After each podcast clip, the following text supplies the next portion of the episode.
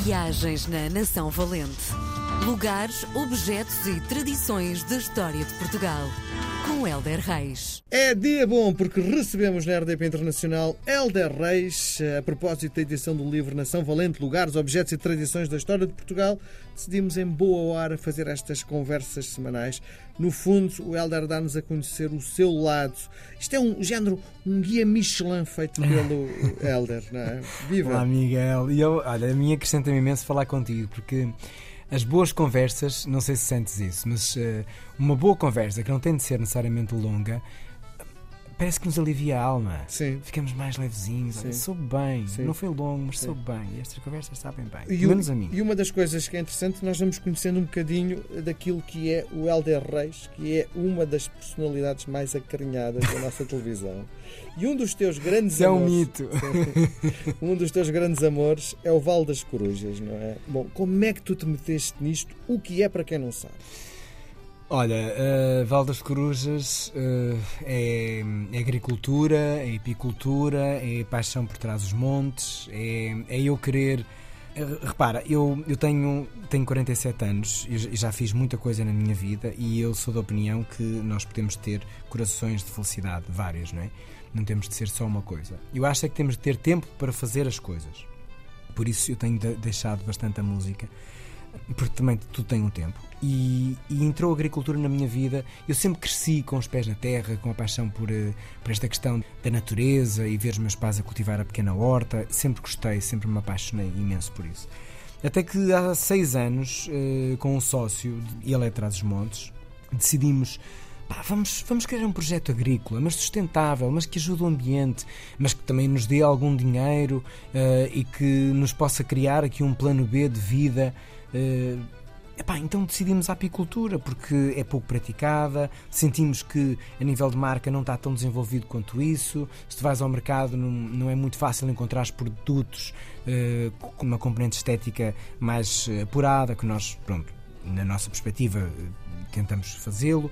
Eh, Juntámos-nos a pequenas empresas para criar a Val das Corujas de design, de ilustração, e trabalhamos na terra. Pronto, e temos eh, 300 colmeias, 300 a 400. Fomos comprando várias terras, temos cerca de 15 hectares, onde estamos a plantar eh, amendoal e olival e criamos azeite. E para o ano vamos criar amêndoa.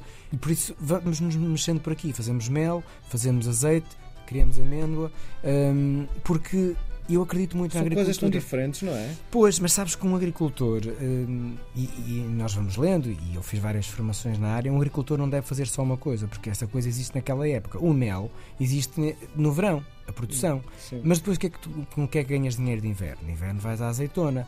E depois, ali em meados da primavera, meados da primavera, ou, ou até ali quase a colidir com o. hum, com o mel, tens, tens a amêndoa. Portanto, acabas por ter três fontes: vais ao fruto seco, vais ao azeite, que é de inverno e é de todo o ano, e vais ali ao mel e todos os outros derivados hum, que está ali no mês de agosto. E, e, eh, por exemplo, consomes mais amêndoa durante todo o ano, consomes azeite mais durante todo- o ano, o mel, infelizmente, ainda é um bocado sazonal, mas as pessoas hão de virar a cabeça e perceberem-se que o mel pode ser consumido e deve ser consumido todo o ano. E é uma agricultura que me satisfaz, porque a, a empresa vive numa pequena aldeia eu sou fã de aldeias e acho que a partir delas podemos criar muito emprego. E eu criei a minha empresa numa aldeia, numa casa antiga. Hum, as pessoas da aldeia vêm-nos à porta comprar coisas quando nós lá estamos a descarregar. Ficam todas contentes por ver eh, dois, três eh, jovens ali a trabalhar eh, e a encher a rua eh, de, de vitalidade, para cá e para a frente, com colmeias acabou por gerar ali um- uma empresa dentro da aldeia hum, e eu sou completamente a favor disso. Portanto, escolhemos de criar armazéns fora das cidades e habitar as casas que estão meias abandonadas. Estás a dar trabalho a quantas pessoas? Nós, neste momento, eh, com um sócio, somos e com a equipa que trabalha o marketing digital, que é o- lá está, nós somos uma empresa que trabalha muito online, eh, no nosso site, voltascorujas.pt, passa publicidade. Eh, Há uma pessoa que trabalha a área digital, eh, depois eh, eu e o meu sócio trabalhamos na terra, com mais duas pessoas que em época de muito trabalho nos vêm ajudar e temos uma pessoa a ajudar-nos no embalamento. Portanto, já começa a ser uma estrutura, não é? Sim, diz uma coisa, como é que há alguém tão alérgico aos pólenes, não é? Toma antihistamínicos antes de ir. Ah, Enche-me de comprimidos mesmo. sim. Porque assim. não é fácil, não é? Não, não, é e às fácil. vezes é desesperante. Chego a casa completamente um caos, porque de facto sou alérgico a tudo aquilo eh, eh, de- onde trabalho, não é? Às ervas, às ervas secas, aos pastos, eh, a, a determinadas florações. Olha, é- é uma desgraça. Sim. Bom, o que é que nos trazes hoje? Olha, hoje trago-te uma honra a uma mulher que eu adoro, que é Isabel Silvestre, que me deu a conhecer a, Serra de São Macário. A Isabel é um sonho de mulher, é uma embaixadora ali da zona de São Pedro do Sul, de São Macário e Manhoso.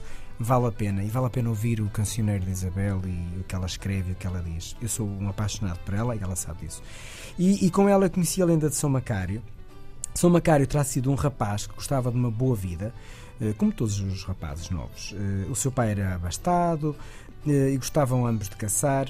E um dia na, na caça a coisa correu mal e São Macário, sem querer, eh, e- mas com muita vontade de apanhar ali a presa, eh, matou o pai. E, e então eh, o jovem ficou louco, ficou louco porque lhe punham culpa, ficou louco ele próprio porque ele sentia culpa e desapareceu completamente. Eh, Diz-se que escolheu a Serra de São Macário por abrigo, tornou-se num, num ermita, eh, alimentava-se de raízes, passava os dias em silêncio e em resguardo para ver se conseguia resgatar-se daquela culpa que o consumia. Acredito eh, que seja grande. Eh, algumas pessoas da terra davam-lhe comida e, por mistério, eh, diz-se que ele transportava brasas na mão, eh, mas não se queimava. Que era uma coisa que começava a indiciar ali qualquer coisa de estranho de conversão.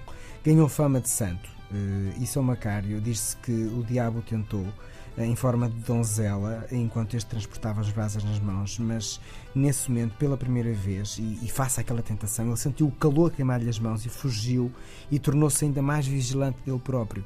Portanto, era um homem que, depois de um crime que cometeu sem, sem querer, não é? Mas que viveu com culpa, se tornou santo. Há uma capela e há um culto em honra a este santo, e há uma serra que é incrível, que é a Serra de São Macário, que vale a pena, São Pedro do Sul, ver. Ah, Onde é que é a Serra de São Macário? Porque ela veste-se de cores a sério, ela é uma magia e conhecê-la com a visita guiada da Isabel Silvestre, que já me fez, os aromas, as cores, a floração, que ela tudo conhece, vale mesmo, mesmo, mesmo a pena.